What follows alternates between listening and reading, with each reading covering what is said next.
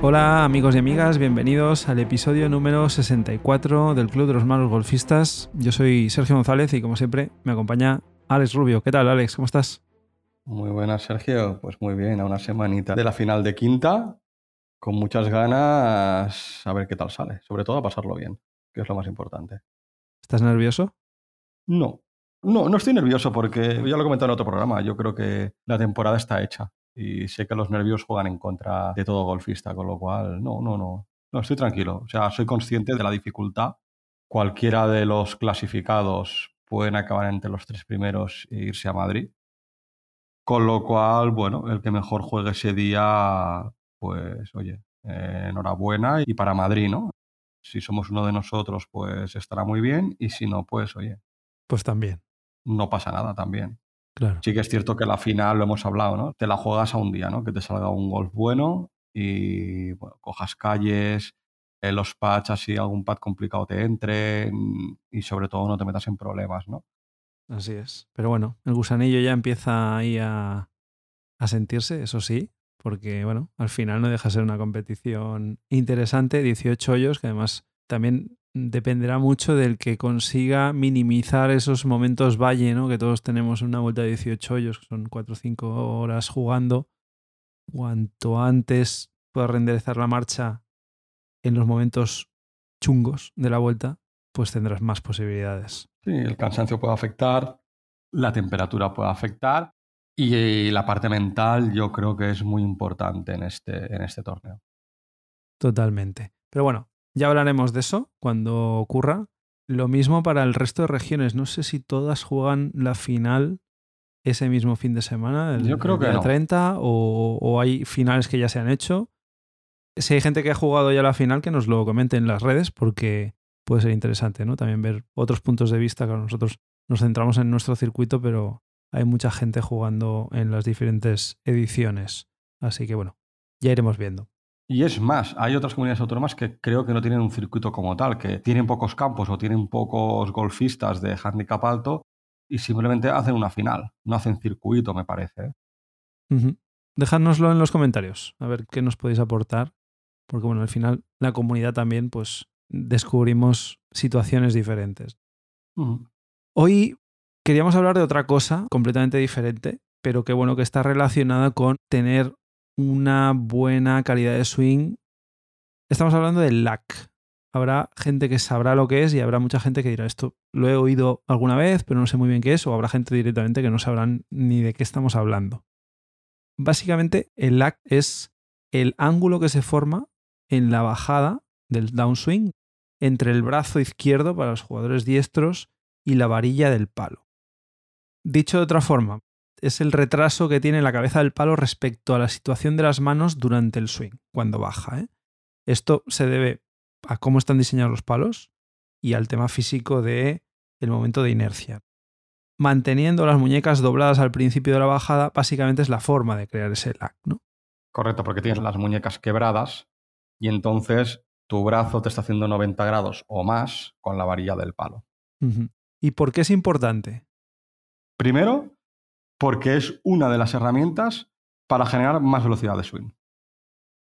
Con lo cual eso se traduce en más potencia y, como consecuencia de todo ello, al final más distancia de la bola. Luego también, en el inicio de la bajada, ayuda el tema del lag, el tener las muñecas quebradas, porque inicialmente lo que se dice es que tienes que pegar un golpe como hacia abajo. Entonces, si tú liberas las muñecas, el palo se te iría hacia atrás y no podrías bajar tan rápido, con lo cual el mantener las muñecas quebradas te ayuda a bajar de manera vertical y mejora el ángulo de ataque a la bola, ¿no? Recordemos que en hierros sería un ataque negativo y en maderas driver un ataque positivo, pero ese ataque positivo no viene generado por el lag, sino que viene generado por la posición de la bola, eh, la posición del stance, etcétera, etcétera. Así es. Y luego, además, para ampliar más ese lag, con el paso de los años, los diseñadores de palos se dieron cuenta de que teniendo varillas que permitieran un poco de flexibilidad, hacían que la cabeza del palo aún se retrasara un poco más cuando se sueltan las manos, ¿no? Y eso desencadena una mayor inercia y consecuentemente pues una mayor potencia en el impacto. De ahí también un poco lo que hemos hablado muchas veces de el tipo de varilla que necesitas en función de la velocidad del swing. Cuando uno tiene una velocidad de swing muy alta, es contraproducente tener una varilla demasiado flexible, porque entonces lo que resulta es que hay un descontrol, básicamente. Y por contra, el que tiene una velocidad de swing más baja necesita esa pequeña ayuda, ¿no? De una flexibilidad mayor de su varilla para conseguir ese efecto catapulta, ¿no? De la cabeza del palo y que coja mayor velocidad en el momento del impacto. Porque no todo el mundo consigue crear lag, o al menos no todo el mundo consigue crear la misma cantidad de lag. Ahí depende muchas veces de la potencia que tienes y obviamente de la técnica. Si miras un swing y sobre todo si lo puedes mirar a cámara lenta, ¿no? En vídeos a cámara lenta, podéis analizar ahí el lag de sobre todo los profesionales en el momento que empieza a bajar el brazo, tienen, lo, como decía Alex, pues las muñecas quebradas, la cabeza del palo se mantiene todavía muy arriba, las manos ya empiezan a bajar y en el último momento antes del impacto es cuando hacen la rotación de las muñecas, cuando el palo aún coge más velocidad y en ese momento hay el impacto, ¿no? Por contra, en un handicap alto, si analizáis swings de handicaps altos, o a lo mejor vosotros mismos os podéis grabar en cámara lenta, a lo mejor detectáis que ese movimiento de manos, ese desencadenar ese latigazo de las muñecas, a lo mejor lo hacéis demasiado pronto y eso hace que obviamente perdáis potencia. Porque muchas veces la sensación es que estás como cuchareando, ¿no? Teniendo un ángulo de ataque positivo porque la intención es meter en la cabeza del palo por debajo del abolo, cuando en realidad es el propio palo el que ya tiene que hacer eso, ¿no? Así es, ¿no? Es el palo el que tiene que pasar a través de la bola y los handicaps altos estamos muy metidos en que, por mucho que nos lo digan, queremos golpear a la bola y realmente no hay que golpear a la bola, sino que es el propio swing el que hace que el palo se encuentre con la bola y la bola salga disparada, ¿no? Y sí que es cierto que el tema del lag, como tú comentabas al principio, te puede generar eh, impactos muy buenos, compresiones buenas y distancias largas, pero hay que saber dónde hay que soltar esas muñecas. Es decir, durante el downswing hay que mantener quebradas las muñecas hasta un punto concreto que es en el momento que hay que soltar todo y hacer el desgiro para que el palo pase a través de la bola, se haga bola suelo y puedas acabar bien el swing, ¿no? Sin cucharear en el momento del impacto. En cámara lenta, yo el primero, ¿eh? Te grabas y yo sí que noto que en el momento del impacto, a cámara lenta, hasta el impacto muy bien, pero el impacto como que cucharé un poco y ya como que freno el impacto, ¿no? es muy habitual en, en handicaps altos. Entonces, en resumen, ¿cómo se consigue el lag? El primero y principal con más velocidad de swing.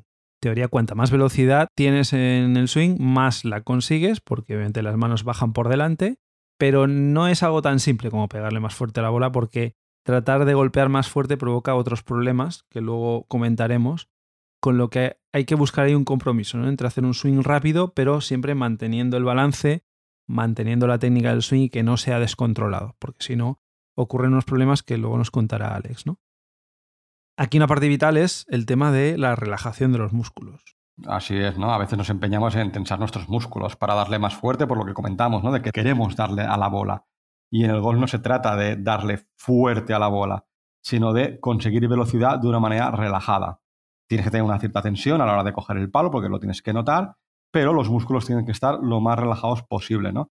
Pero vamos, estoy seguro de que todos, hasta los más profesionales, en un momento dado de su inicio en el golf, todos hemos tenido la sensación de hacer swings totalmente agarrotados y todo lo contrario, la sensación de tener algún swing sin tensión, totalmente relajada y es en esos swings cuando notas que la bola sale limpia, disparada y recta y dices, ¡buah! Vaya golpazo que acabo de pegar, ¿no? solo con el sonido de la bola, muchas veces ya lo detectas cuando un golpe es bueno o no es bueno, ¿no? Sí. Y seguramente una de las cosas que han funcionado en ese caso es el lag y la coordinación de las manos que ha hecho posible tener ese lag hasta el punto concreto, ni tener poco ni tener en exceso, ¿no?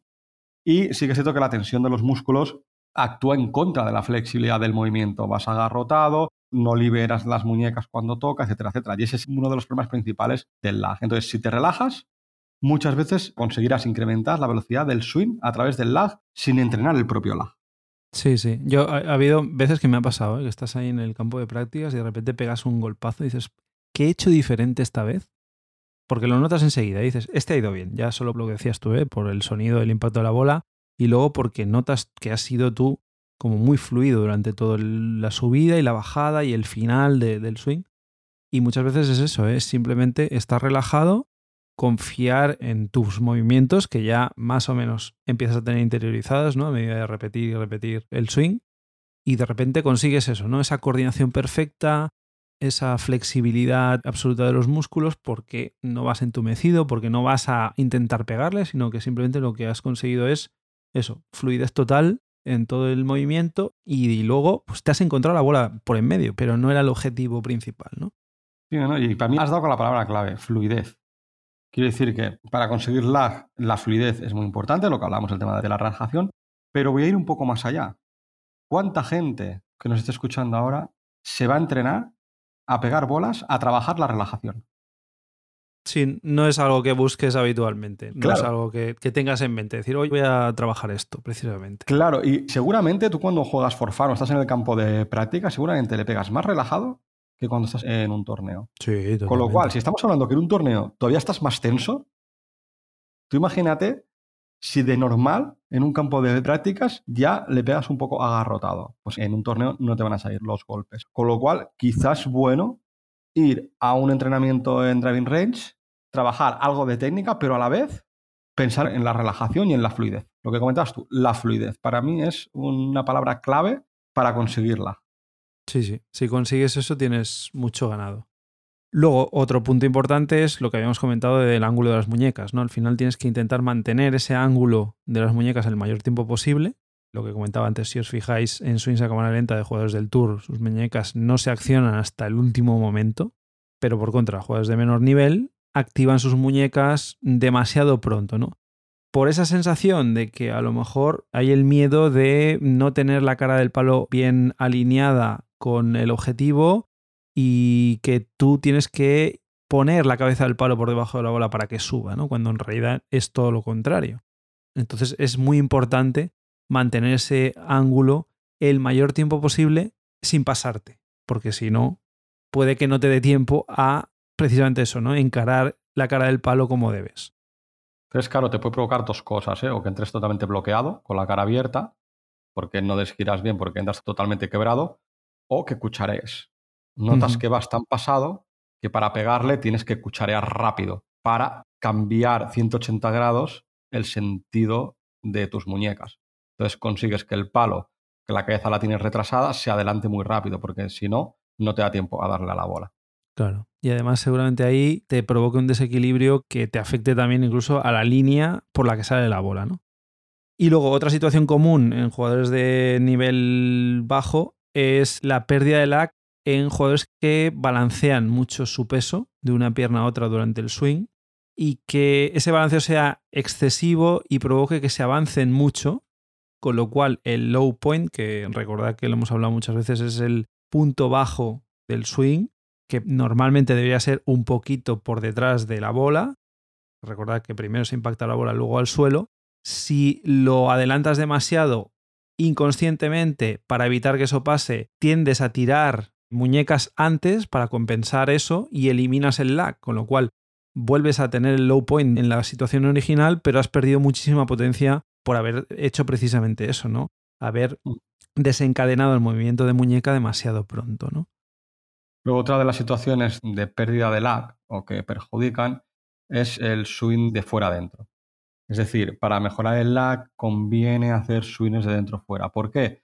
Porque el swing de fuera adentro, que es el que perjudica, además de que ayuda a que se haga slide, es decir, que la bola sale por la izquierda y va hacia la derecha de una manera muy pronunciada, ese movimiento de swing muchas veces el palo entra por delante de las manos, con lo cual va en contra totalmente del lag. Interesa que las manos entren antes que la cabeza del palo, ¿no? Con lo cual, es otro de los motivos por los que interesa hacer un swing de dentro fuera, ¿no? Para ayudar al lag.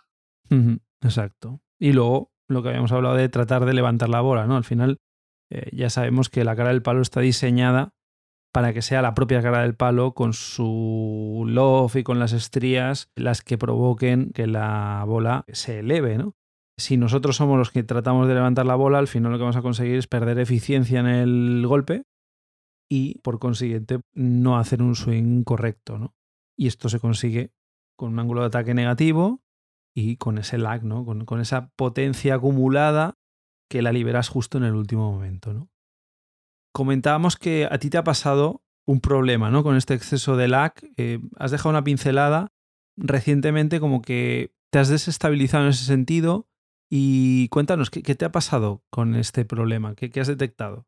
De hecho, lo tengo corregido, pero todavía en el swing no lo tengo 100% interiorizado. Hay veces que noto que empiezo a hacer algunas bolas a la derecha y tengo que volver a pensar en el tema del lag, ¿no? Como bien comentabas, la gente de handicap alto, lo normal o lo más habitual es tener poco lag, es decir, no aguantar el quiebro de muñecas, sino a la que inicias el swing en la bajada, en el downswing, liberar las muñecas. Pero bueno, yo viendo vídeos por YouTube y demás, pues me obsesioné con el tema del lag y empecé a tener exceso de lag. Exceso de lag en el sentido de que yo pasaba a través de la bola con las muñecas totalmente quebradas, con lo cual mis manos estaban muy adelante y cuando le pegaba al palo, cuando soltaba ya era demasiado tarde y entraba con la cara abierta, con lo cual la bola salía totalmente hacia la derecha y haciendo fade o slice. Es un problema que se detectó en su día y yo todavía tengo que pensar en soltar pronto, es decir, lo que no hay que hacer, que es soltar pronto las manos, yo tengo que pensar en ello. Es decir, yo cuando inicio la bajada, ya tengo que pensar en deshacer el quiebro de muñecas. Evidentemente, cuando lo pienso en la bajada, no lo deshago en ese momento. Siempre tardas un poco más. Y para mí, el tardar un poco más es justo cuando están abajo las manos. Es el momento bueno para soltar las manos, ¿no? Porque si pienso en soltarlas cuando tengo las muñecas abajo, ya voy tarde. Yo necesito pensar que tengo que soltar las muñecas arriba. Cuando inicio la bajada, ahí darle velocidad y soltar muñecas, porque si no mis bolas se van a la derecha. Cuando suelto un poco pronto, hay muchas veces que también lo que me pasa es que se me van las bolas a la izquierda. ¿Por qué? Por el tema de los cuchareos, porque yo tengo también problemas de cuchareo por el tema ese, porque tenía un exceso de lag. Con lo cual el cuchareo todavía no lo he corregido del todo. Entonces, claro, cuando suelto pronto las muñecas y hago cuchareo, ya voy completamente, la bola va completamente hacia la izquierda y haciendo hook va con la cara del palo demasiado cerrada, ¿no? Demasiado cerrada, porque voy girado, habiendo soltado demasiado pronto y eh, habiendo cuchareado. No acabo de encontrar el punto bueno de soltar. Aquí el problema que veo yo también es que has visto vídeos de YouTube, seguramente de diferentes creadores de contenido, y eso es muy peligroso. Sí. Lo hemos hablado alguna vez, ¿eh? Al final nos obsesionamos con intentar corregir el swing y como no sabemos de esto, nos fiamos de la palabra de los que hacen contenido que supuestamente nos arregla el problema que tenemos sin realmente conocernos ni habernos visto. Entonces, entiendo yo que seguramente habrás visto vídeos de YouTube de diferentes entrenadores. Sí, así es. Cada uno habrá dicho su técnica o su enfoque al problema, pero sin que sirva para un swing concreto como es el tuyo, ¿no? Con lo cual ahí yo creo que ese es el primer problema, ¿no? Y luego el segundo, esto es una pregunta que se me ocurre. ¿Puede ser que este exceso de lag también sea por una obsesión por ganar distancia demasiado rápido? Seguro, totalmente. Porque tú has ganado mucha distancia en estos últimos meses, pero a lo mejor quieres correr demasiado. Seguro. Y sí que es cierto que, que estado obsesionado con la distancia. Quizá ahora no tanto, ¿no? Porque la tengo más estabilizada. Con lo cual busco más el pegarle bien con la distancia que tengo, que no creo que sea... O sea, creo que no pego mal con maderas, no voy a decir que soy pegador, pero creo que con hierros, no sé qué me pasa, que me considero muy poco pegador. Es decir, tengo un gap ahí muy grande entre hierros y maderas, no lo sé. Puede ser, ¿eh? Y entonces has buscado el intentar cerrar ese gap, ¿no? De una manera a lo mejor excesiva con este truco, ¿no? Que es el desencadenar ese momento de inercia con las muñecas que tiene su punto positivo, pero también sus problemas, ¿no? Correcto. Y respecto al primer punto que comentabas, que quede claro, ¿eh? no estamos diciendo que los creadores de contenido y los profesores que hay creando contenido no sepan lo que dicen, al contrario, saben mucho más que nosotros, ¿no? Por eso son profesores y son profesionales, ¿no?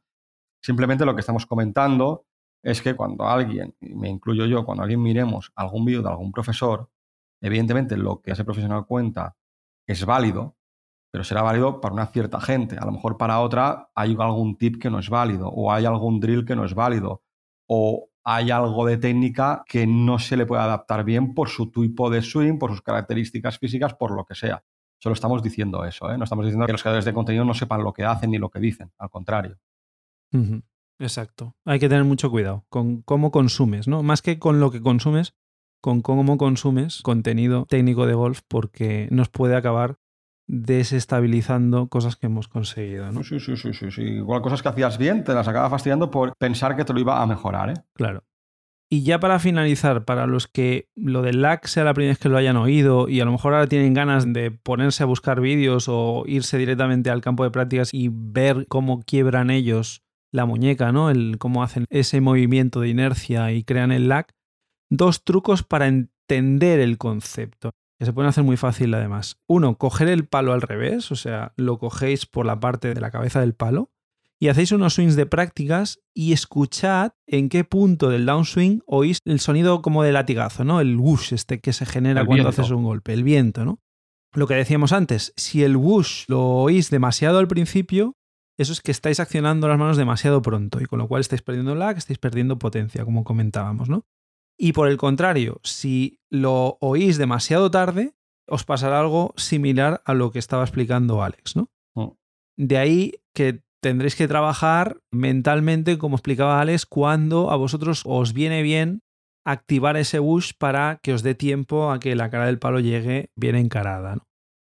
De hecho, en mi caso, yo lo notaba poco y tarde, porque soltaba las muñecas tarde y cuchareaba. No pasaba las manos a través de la bola de manera ficticia. Claro, tiene mucho sentido de que además, lo que decías ahora, ¿eh? que hubiera poca cantidad. Porque claro, como lo quiebras tarde, no tienes tiempo de generar esa inercia. ¿no? y esa velocidad. Pues claro, yo cuando pienso en quebrar pronto, no noto ese viento pronto. Lo noto bien y con velocidad. Y la velocidad la noto quizá no en el punto que me gustaría donde la bola, quizá un pelín antes, pero bueno, lo noto por esa zona. Ojo, que somos handicaps altos, que si lo hiciéramos todo perfecto estaríamos en Estados Unidos en el PGA. Efectivamente. Y luego otro truco, eh, también para entender lo que es el laque. Cogéis el palo de forma normal, pero cogedlo sin usar el dedo meñique y el dedo anular, es decir, solo con los tres dedos pulgar, el índice y el dedo corazón. La sensación que tendréis es que tenéis el palo descontrolado, no tenéis un grip consistente, estará como más suelto, pero si hacéis unos swings sencillos, tampoco hace falta que forcéis mucho, notaréis ese efecto del lag, como la cara del palo se queda atrás durante un tiempo, unos décimas de segundo, mientras que la mano ya está empezando a moverse, ¿no? Esto es una forma exagerada de, de saberlo, pero nos servirá para tener esas sensaciones y para luego poder enfatizar el lag y buscar con el grip correctamente cogido esa sensación de quebrar las manos, de soltar las manos en el momento indicado. Muy bien, pues esto era un poco lo que queríamos comentar hoy. Esperemos que os haya servido. Insistimos que nosotros no somos profesionales de esto, pero sí que hemos detectado con el trabajo también con el profesor, porque es algo que trabajamos también con nuestro entrenador. Pues bueno, al final el concepto lo hemos cogido y por eso lo queremos compartir con vosotros. Os recordamos que tenemos las redes sociales, estamos en Twitter y en Instagram, en Malos Golfistas. Tenemos un correo electrónico, malosgolfistas.gmail.com. Os recordamos también que tenemos el challenge de los malos golfistas. En unos cuantos programas volveremos a actualizar las clasificaciones, a ver si ha habido cambio de liderato. Y poco más, lo dejamos aquí por hoy. Os deseamos una muy feliz semana de golf y que vayáis a por el Verdi. Adiós.